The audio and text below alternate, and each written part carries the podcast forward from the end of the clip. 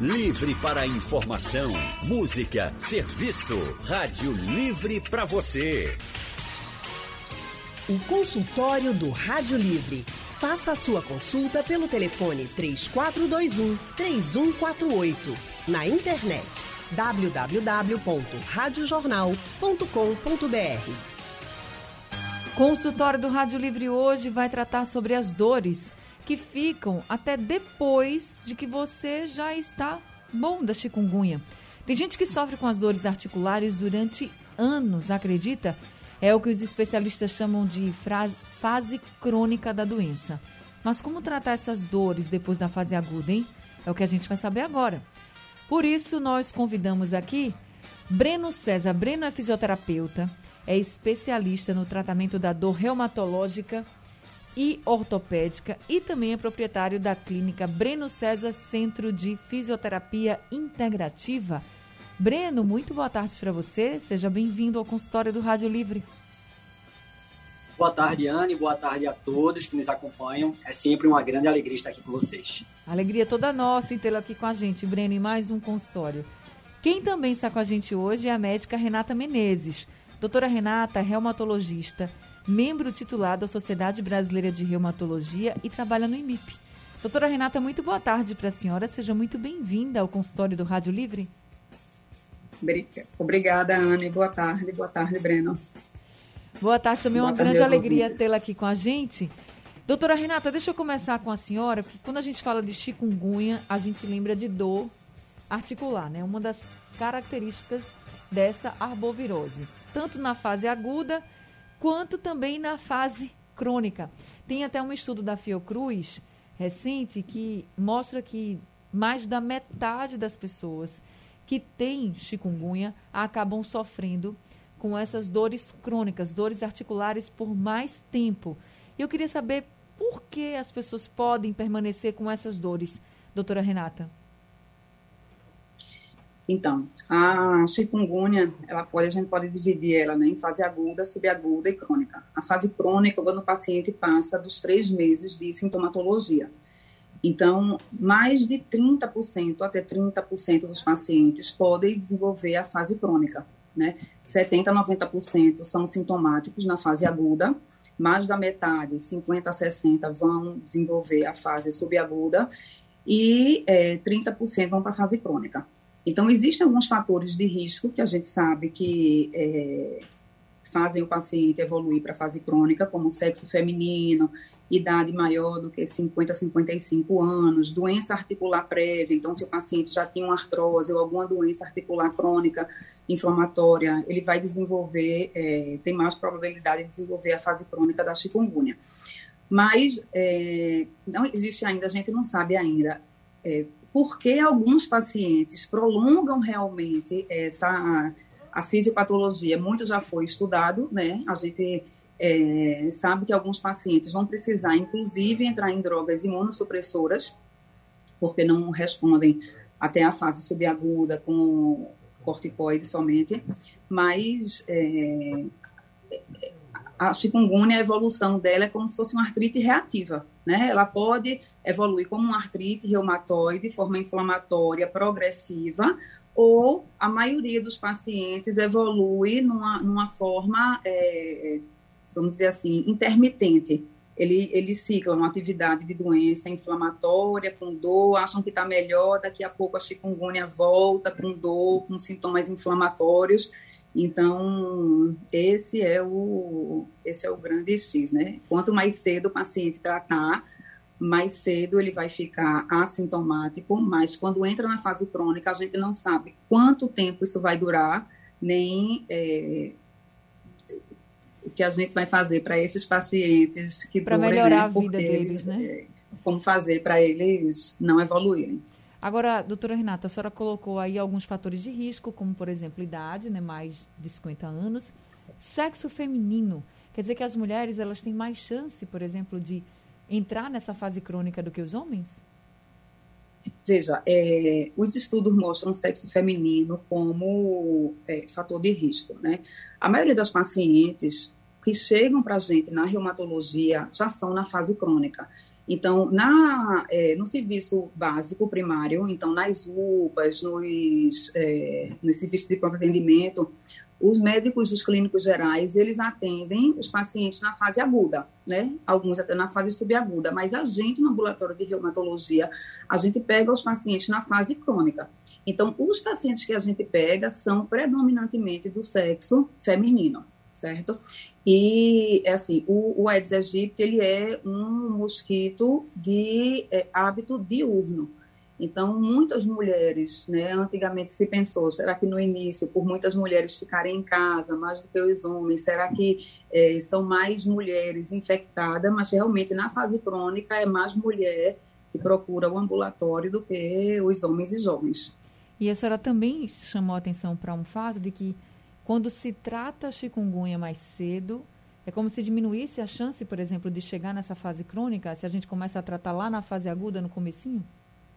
Isso. É, um, um, dos fatores de risco também para cronificar é a intensidade da fase aguda, né? Então, quanto mais sintomático for o paciente, quanto mais articulações inflamadas, maior do que seis articulações com artrite, porque a poliartralgia, né, a dor articular, ela é em várias articulações. Mas quando ele evolui para a fase de artrite, quanto mais articulações comprometidas, mais a chance de ele ter desenvolver a fase crônica. Então, quanto mais cedo a gente diminuir essa atividade inflamatória, menos chance de ele evoluir com cronicidade. Tá certo. Agora deixa eu conversar um pouquinho com o Breno. Breno, sobre esse tratamento, vamos começar então com esse tratamento da fase aguda, quando começam aí os sintomas da chikungunya e já tem esse diagnóstico. Como é que pode ser feito esse tratamento? Às vezes as pessoas têm tantas dores que ficam muito incomodadas com as dores articulares, os inchaços também. Como é que pode ser feito esse tratamento na fase aguda? Certo. A princípio, é, deve existir uma padronização de tratamento por meio tanto do fisioterapeuta, especialista nesse assunto, como do médico reumatologista. O médico reumatologista, ele irá entrar com alguns medicamentos apropriados para aquela fase aguda, que é diferente da fase subaguda e da fase crônica.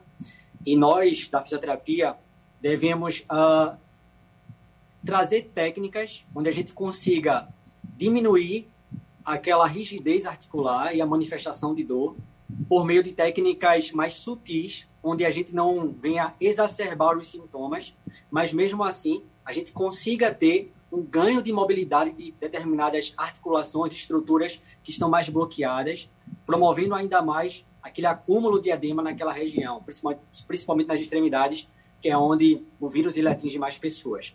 Então, uh, para isso, Anne, existem técnicas que são manuais, pelo menos eu tenho trabalhado durante um tempo com vários pacientes de chikungunya e as técnicas que eu tenho utilizado têm um embasamento científico muito bom e eu fui, vamos dizer assim, é, adaptar para esses pacientes com quadro de chikungunya. Quando eu consegui adaptar para cada caso, fazendo tanto um trabalho de mobilização manual daquela estrutura e depois de um trabalho mais de mobilização ativa, onde o paciente ele sozinho começa a realizar o movimento daquela articulação, eu consegui perceber uma melhora mais considerável desses pacientes. E eu, uh, lá na clínica, eu denominei três estágios de tratamento para esse paciente, dentro de uma única sessão. Por exemplo, uh, eu inicio com o estágio de mobilização articular, onde eu sozinho, sem paciente, me absolutamente nada, vou trabalhar aquela articulação diretamente. Em segundo estágio, eu faço o trabalho associado com o paciente, onde a gente chama de mobilização com movimento, e no terceiro estágio é onde a gente vai adicionando cargas progressivas, ao ponto do paciente, aos poucos, em desenvolvendo exercícios um pouco mais intensos, sem exacerbar os sintomas, sempre sob controle, o que é mais importante, porque a gente sabe que a manifestação inflamatória da articulação, se a gente uh, exagerar um pouco na dosagem, vamos dizer assim, os sintomas do, do paciente ele vai aumentar. Então a gente tem que tomar muito cuidado com relação a isso e graças a Deus, Anne, eu tenho colhido uh, coisas muito boas lá na clínica com esses pacientes, onde todos, Anne, todos tiveram resultados significativos. Isso tem sido é, um prazer muito grande em tirar pessoas de um estágio de dor significativa e permitir com que esse paciente vá para a musculação, por exemplo, fazer sua atividade física normal, como antes. E, assim, alguns deles, inclusive, têm relatado que têm conseguido evoluir até mesmo sem a utilização de medicamentos, o que é algo muito interessante e que, se Deus quiser, vai ser algo que futuramente eu queira publicar aí para trazer mais informações para a população em geral. Agora, Breno, isso na fase aguda, né? Mas quando você diz que está fazendo esses três estágios, por exemplo, de tratamento, isso, esses, esses estágios são, por exemplo, movimentos e exercícios na mesma semana, você demora algumas semanas para fazer. Como é que funciona, assim, por exemplo, chegou uma pessoa com esse diagnóstico, já passou pelo reumatologista, tá pra, chegou para você para fazer a fisioterapia. Então, como é que você procede? Tem que ser toda semana, dia sim, dia não? Como certo. é que funciona? Eu coloco, pelo menos, para que ele compareça na clínica duas vezes na semana. E quando ele não vem para a clínica, eu peço para ele executar alguns exercícios em casa. Exercícios, claro, sob a minha supervisão. E na clínica, Anne, a princípio a gente começa com aproximadamente uma hora e meia, até mesmo cheguei a, a passar duas horas com o paciente fazendo o tratamento dentro de uma única sessão, justamente por conta das diferentes articulações envolvidas nesse tipo de problema. Então, gira em torno de uma média de dois atendimentos por semana, com um tempo de uma hora e meia aproximadamente. Depois, quando a gente consegue evoluir, a gente vai diminuindo esse tempo, chegando até uma hora, onde o paciente ele começa a fazer os exercícios sozinhos, por meio de exercícios um pouco mais intensos, como de é, fortalecimento muscular, por exemplo, que é a fase que eu coloco como uma fase prévia para depois ele dar sequência através da musculação ou do pilates. Na fase crônica, esses exercícios também são iguais? Sim. Só que é, na fase crônica a gente consegue perceber um aumento de edema naquela região das extremidades, principalmente de tornozelo e pé, onde são uma das estruturas mais acometidas pela chikungunya. Então eu acabo adicionando outras coisas, como por exemplo um trabalho de drenagem naquela região, para drenar aquele fluxo e diminuir ainda mais o nível de edema local. Mas basicamente o tratamento é o mesmo. O que vai diferenciar de um paciente ou outro é a dosagem. É a forma como eu aplico essa técnica em cada paciente de forma individualizada. Ou seja, uh, tem, tem pacientes que, por exemplo, chega com nível de dor é, 6, de 0 a 10, ele chega com nível 6 e tem um paciente que chega de 0 a 10, nível 10. Então, a forma como eu vou executar a técnica vai ser de acordo com o nível de dor desse paciente. Se ele tem pouca dor, logo eu consigo avançar mais um pouco. Se ele já tem um pouco mais de dor, uma dor mais intensa, logo eu vou diminuir mais a, a pegada, vamos dizer assim, os exercícios, a intensidade, tanto da técnica manual como da técnica ativa com esse paciente. Mas cada paciente ele tem suas particularidades sim. Claro. A gente vai precisar dar um rápido intervalo agora. Já estão chegando aqui algumas mensagens e perguntas dos nossos ouvintes pelo nosso WhatsApp.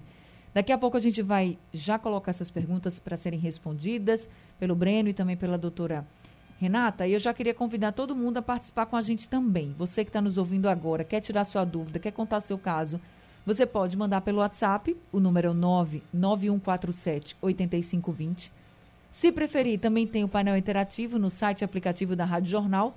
E você entra no site ou no aplicativo da Rádio Jornal e você já vai ver o painel interativo, dá para mandar sua mensagem. Ou, se você preferir, você pode ligar aqui para a Rádio Jornal. Aí você conversa com a doutora Renata, com o doutor Breno, conta o seu caso e recebe a orientação ao vivo. O número para você ligar é o 3421 3148.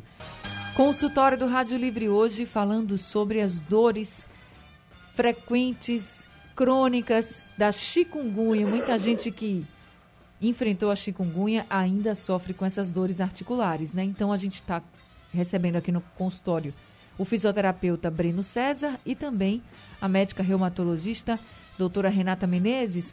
Já tem ouvinte com a gente, a Jaqueline de Aldeia, quem está com a gente ao telefone. Jaqueline, muito boa tarde para você. Seja bem-vinda ao consultório. Boa tarde, Ana. É um prazer falar com você. prazer todo meu. falar com a doutora Renata Menezes, que eu conheço ela, certo? Então, veja bem, é, a minha pergunta é o seguinte. No passado, você está me escutando, Ana? Sim, estou lhe ouvindo sim. Tá ótimo. Veja só.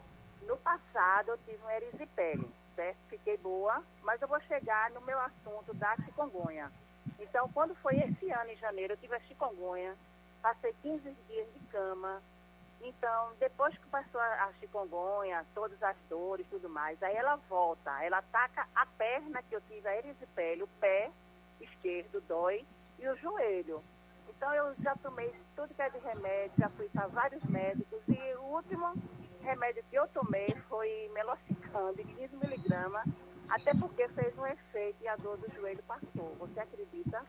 Eu não sei se é paliativo ou se eu estou curada. Eu queria uma orientação dela. Pode ser? Pode. Você pode repetir o nome da medicação? Melocicam, de 15 miligramas. Certo. Você faz exercício? Algum tipo de exercício? Não, no momento eu não faço. Então, deixa eu passar aqui para a doutora Renata a sua pergunta. Muito obrigada, viu, Jaqueline? Tá, um abraço. Um abraço, doutora Renata. Obrigada, Jaqueline, pela sua pergunta.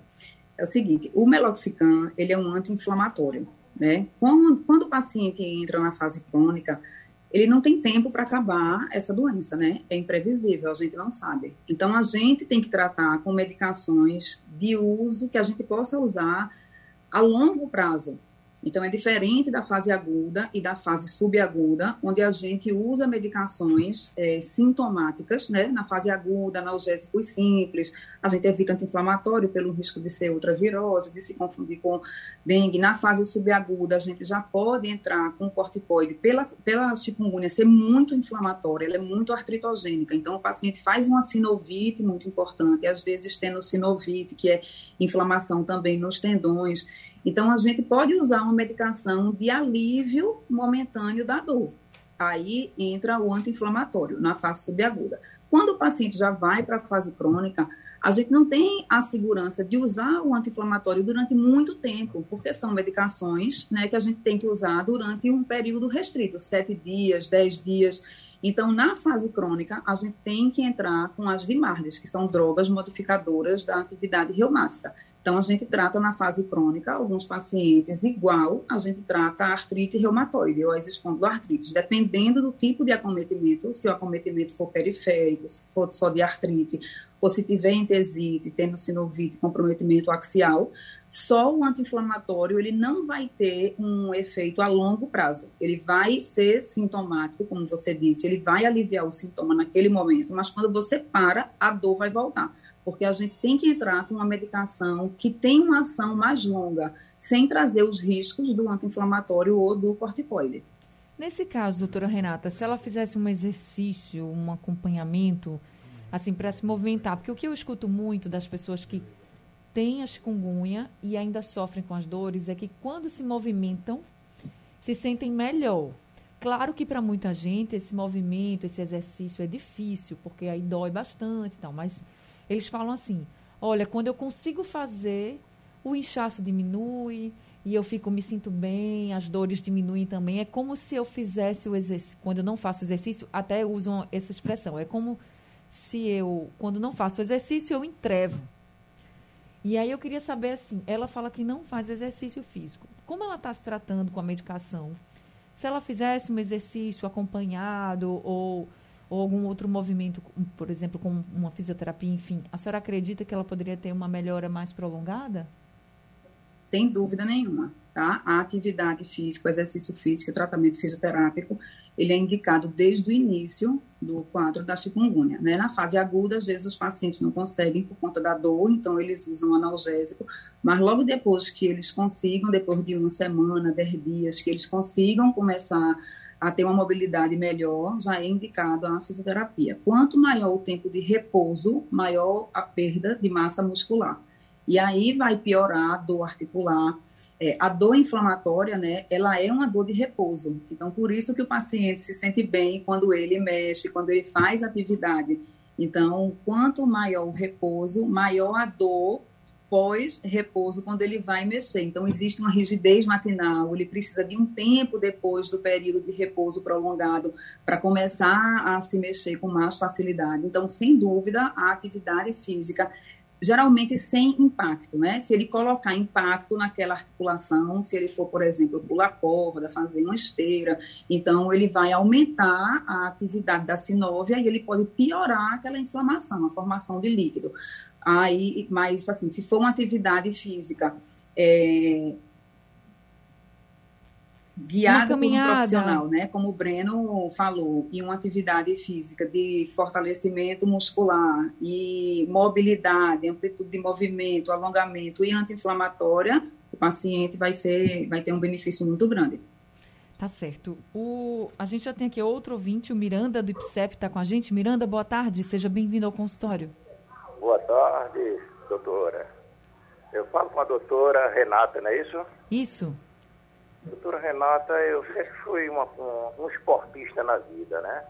E dentro, hoje eu tenho 70 anos, faço minhas físicas rotineiras como gosto. E talvez eu acho que eu venho fazendo algumas físicas erradas. Eu não estou podendo nem fazer abdominal mais, sabe? Uma dor constante na, na, nas, nas costas, sabe?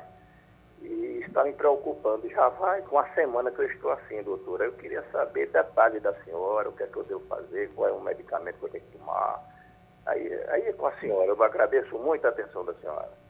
Doutora Renata, a senhora pode ajudar o Miranda? Sim, obrigado pela sua pergunta. É, o senhor disse que faz uma semana que está assim, mas foi depois de um quadro de chikungunya. Quando foi a sua chikungunya? Porque o senhor falou uma semana que estava assim, eu acho que ele acabou desligando o telefone, doutora Renata. Não está mais com a gente. É, muitos pacientes, muitos pacientes, Ana, eles dizem que depois da chikungunya não são mais os mesmos, né? Então, a maioria dos pacientes que entram na fase crônica diz, doutora, tem que tirar essa minha dor, tem que tirar essa rigidez, porque eu não sou mais o mesmo. Então, é como ele disse, eu era um esportista, ele era uma pessoa ativa, e a dor foi limitando ele com o passar do tempo. Então, é, a primeira coisa a fazer é manter a mobilidade, né? Tem que tratar essa inflamação. A pessoa não pode, o paciente não pode, por conta da dor, é, ficar em repouso, ficar sem fazer medicação, porque aí vai ser é, um, um, quadro evolutivo de perda muscular, maior instabilidade articular e maior dor. Mas, assim, o que eu fiquei em dúvida foi como ele disse, que há uma semana que já estava com essa dor, eu, assim, fiquei na dúvida se era uma fase aguda ou uma fase crônica. Mas, sem dúvida, se ele ainda permanece com dor, é tirar a inflamação concomitantemente ao exercício fisioterápico e à atividade física. Tá certo. Ô, Breno, eu sei que deve ter muita gente agora pensando assim, ah, mas eu não consigo, não tenho, não tenho acesso a um fisioterapeuta, por exemplo. O que, que você mais observa que as pessoas fazem de errado em casa, sozinho, assim? É, porque as pessoas querem fazer o exercício, até tentam fazer, mas vai acabar que vai ser um movimento, um, um exercício, uma atividade que vai atrapalhar mais do que ajudar. O que, é que você pode dizer para as pessoas? Ah, algumas delas erram primeiramente em ficar em repouso absoluto. O que, é que acontece? Se você já tem uma rigidez articular e quando você tenta é, movimentar aquela articulação, principalmente quando acorda, você já sente dor, Logo, isso quer dizer que quanto mais tempo parado, mais dor você vai ter ao longo do dia nos movimentos mais simples que você for fazer durante o dia a dia, como tirar o cabelo, escovar o dente, fazer coisas mais uh, naturais e ordinárias. Então, uh, as pessoas elas pecam, algumas delas, em acreditar que o repouso absoluto sempre vai ser talvez uma das melhores opções a serem feitas, já que aquela região dói. Então, não é assim. A gente não falar como a gente, é, nós nordestinos, nordestinos falamos, né? Não é nem 8 nem 80. A gente não vai também é, deixar de movimentar, mas também a gente não vai movimentar com exageros. E aí já é o outro extremo que acontece muito. Tipo, fulano sentiu melhora com o uso do medicamento e já correu para academia. Já foi lá, fez os exercícios como antes, os mesmos pesos, as mesmas cargas, os mesmos movimentos. Depois ela chega e diz: Olha, minha dor piorou. E é lógico que piorou porque ela a, acreditou que teria que voltar à prática de atividade física de uma forma muito brusca, muito acelerada, o que a, ocasiona justamente a amplificação dos sintomas.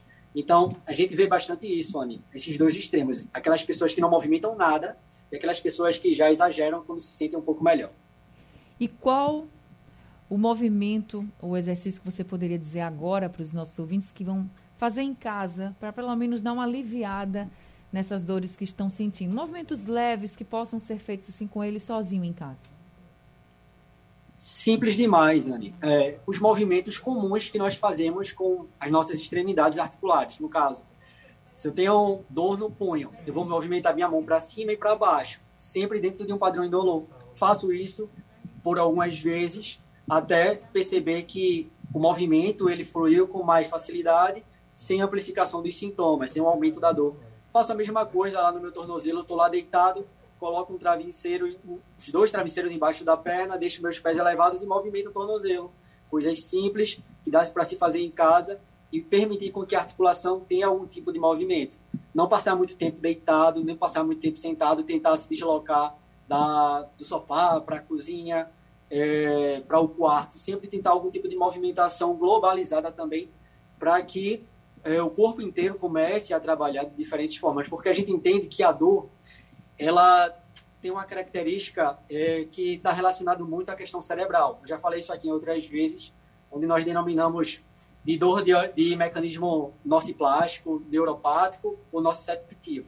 Se eu entendo que uh, o meu corpo ele está limitado e eu no meu cérebro acredito que eu devo ficar limitado por conta das dores existentes, logo meu cérebro ele vai formular, registrar aquelas informações e automaticamente qualquer movimento que eu for fazer vai gerar dor, porque o meu cérebro ele uh, se configurou para que isso acontecesse entendeu? Então, quando eu começo a fazer alguns movimentos, alguns exercícios e começo a perceber que dá para ser feito tranquilamente, logo meu cérebro vai fornecer uma informação que a gente chama de neuroplástica, uma neuroplasticidade, onde ele vai se adaptar, e é justamente essa ideia da, da questão da neuroplasticidade, é o cérebro se adaptar às novas informações. Ele vai editar aquela informação mais limitada e vai lançar novas informações e informações essas onde ele vai perceber que nossas articulações, extremidades e tudo mais têm sim capacidade de fazer determinadas tarefas que antes estava com algum tipo de limitação. Então a gente não deve então é, é, deixar de fazer esses movimentos porque o nosso cérebro ele trabalha também diante de tudo isso com relação aos sintomas de dor. Na verdade, principalmente o nosso cérebro trabalha em relação a isso, com relação à questão da dor. Tá certo. Breno César aí falando um pouquinho do que a gente deve fazer quando a gente está sentindo essas dores da chikungunya. Agora a gente vai ouvir a mensagem que chegou pelo nosso WhatsApp do Bira. Boa tarde, Rádio Jornal. Aqui é o José de São Caetano. Eu queria saber do doutor aí, que eu tive chikungunya, já está com uns quatro, é, uns quatro para cinco anos, né? E eu não fiquei, antes de eu ter chikungunya, eu não sentia nada. Depois que eu tive, eu fiquei com muita dor no corpo é, tomo medicamento, mas passo a ver melhor depois volta tudo de novo. Aí eu sinto muita dor mesmo. É, eu queria saber dos doutores aí, e a gente vai ficar com essas dores assim pro resto da vida.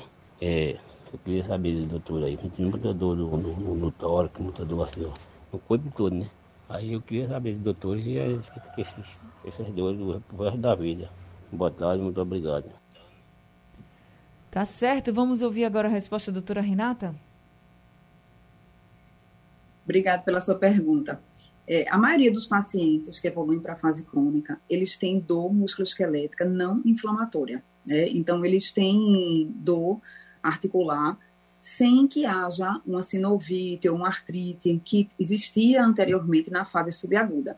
Então, o que a gente tem que fazer é procurar o que o paciente ainda tem de sintoma e ver se na, ali, naquele local, existe ainda artrite, sinovite, tenossinovite e tratar é, adequadamente. Então, no momento que ainda existe artrite, a gente tem que fazer um tratamento com uma droga modificadora da doença, né? Uma droga de uso crônico, seja metrexato, sulfasalazina, hidroxicloroquina, que geralmente é a que a gente usa primeiro como poupador de corticoide. Então, quando a gente vê que o paciente não está melhorando na fase subaguda com o corticoide, para a gente não prolongar muito esse, esse uso, a gente já entra com a hidroxicloroquina, que é o imunomodulador. Como ele já está há cinco anos, né, e ainda continua com as dores, então o que é que eu oriento? Tem que procurar um reumatologista, sem dúvida, para a gente ver o que existe aí de atividade inflamatória ou não e tratar como dor musculoesquelético de origem inflamatória, então que aí vão ter que realmente entrar as DIMARDs, essas drogas que a gente trata como artrite reumatoide ou espondiloartrite, ver o que ele tem de acometimento e, sem dúvida, também começar a fisioterapia, porque isso aí, quando a, a dor é músculo-esquelética não inflamatória, o melhor resultado é com a fisioterapia. Então, ele pode tratar sintomaticamente, mas a evolução da melhora vai ser com a fisioterapia, sem dúvida. Tá certo. Gente, infelizmente o tempo do nosso consultório acabou, mas eu queria agradecer muito a doutora Renata por essas orientações e fica a mensagem. Se você está com chikungunya, se você ainda sofre com as consequências da chikungunya, como essas dores crônicas, procure um especialista, um reumatologista para lhe avaliar. Se tiver que fazer fisioterapia, faz a fisioterapia, mas não deixe essa situação ficar ainda pior. Doutora Renata, muito obrigada viu, por esse consultório de hoje. Obrigada, obrigada a vocês. Suas honras. Breno, muito obrigada também pelas orientações que você trouxe aqui para a gente, para os nossos ouvintes, e uma boa tarde para você. Obrigado, Anne. Prazerzão, Renata, lhe conhecer. E obrigado Prazer, a todos. Breno. Sejam sempre muito bem-vindos aqui no consultório do Boa Rádio tarde. Livre. Obrigada. Muito obrigada. Obrigada a todos os ouvintes também que participaram aqui com a gente. Rádio Livre de hoje ficando por aqui. A gente volta amanhã às duas horas da tarde. O programa teve a produção de Gabriela Bento, trabalhos técnicos de Edilson Lima, Big Alves, aqui com a gente no apoio Valmelo, no site da Rádio Jornal Isis Lima, a direção de jornalismo é de Mônica Carvalho e na coordenação da Rádio Jornal Vitor Tavares. Sugestão ou comentário sobre o programa que você acaba de ouvir, envie para o nosso WhatsApp 99147 8520.